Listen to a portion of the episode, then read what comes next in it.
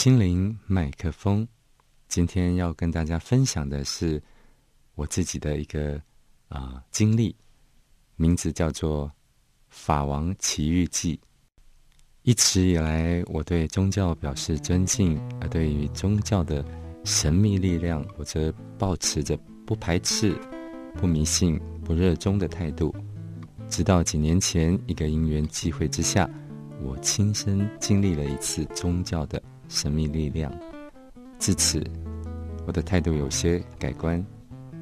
有一天，我从诊所忙完回家，已经十点半了，晚上。一位好朋友打电话来说，达赖身边有个地位崇高的喇嘛，他是癌症末期，透过达赖喇嘛的指点来台湾求医诊治。然而，他看了权威医师的结果，是告知他已经病入膏肓，无法治疗，要他回去准备后事。在回国前一天，他竟然发高烧。上吐下泻，甚至一度昏厥。这样的情况根本没办法出境，因为时间已经晚了，诊所大多休息，大医院急诊又怕酒后，而且他的身份比较特别，所以他希望我能够过去帮他看看。那本着医师的天职，我还是爽快的答应了，便从诊所取了一些。相对应的针剂啦、食品啦，拖着疲惫的身躯开车前往他下榻的酒店，特别为他诊治。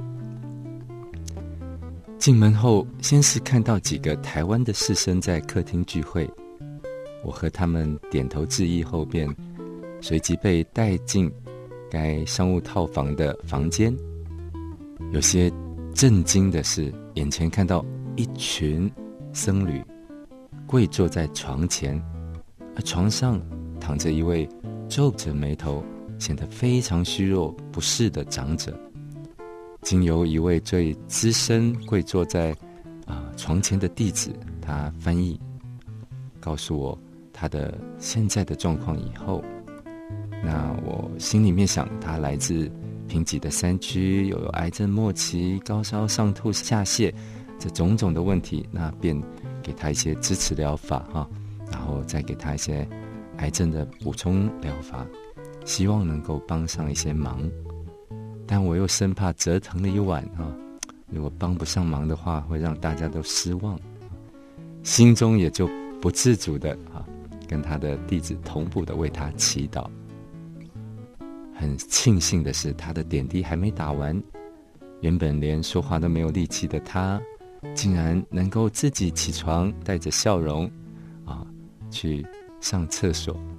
他们的弟子都非常的惊讶、欢喜，那我也才放下心中的大石。整个过程，跪在床边观察的一位弟子，居然是达赖夏密院的校长。可见在病床上的长者其地位的崇高。原来他是常年在达赖身边的一个护法，相当的受到达赖的倚重和弟子的敬重。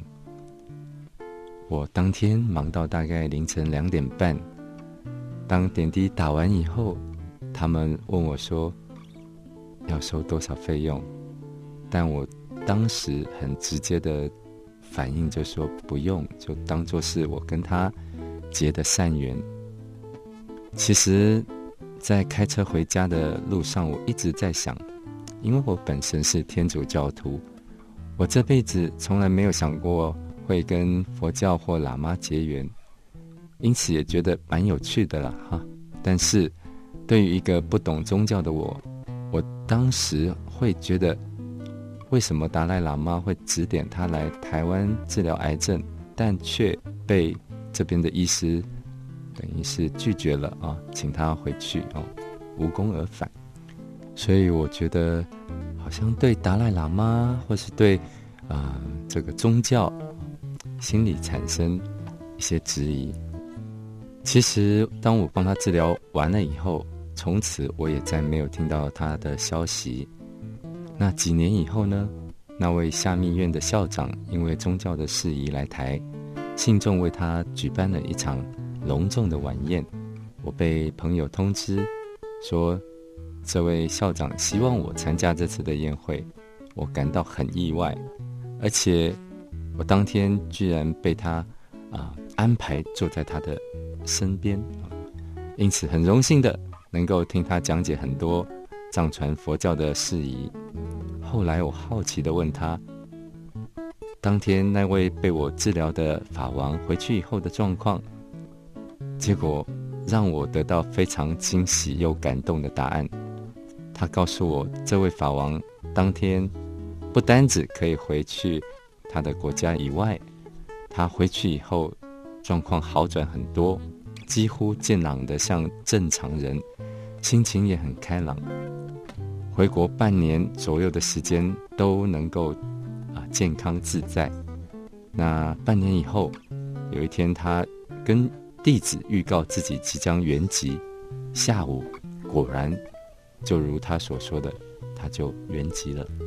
这位下密院的校长告诉我，我俩前世有着一些因缘，如果他还有更多的时间，我应该会成为他的弟子。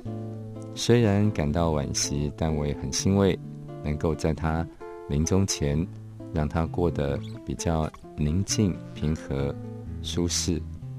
对冥冥中的那股奥秘，我突然感到有些敬畏。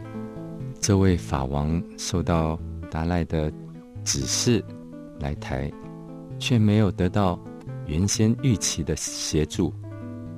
正要一无所获的回国，却又透过了这样的机缘和我结缘，然后又可以安详的在半年以后才离世圆寂。身为医师的我，一向以科学数据为标准。经过这一次，我深刻体悟这个世界有许多科学不能解释的玄妙，我们需以尊敬的眼光来。看待这一切。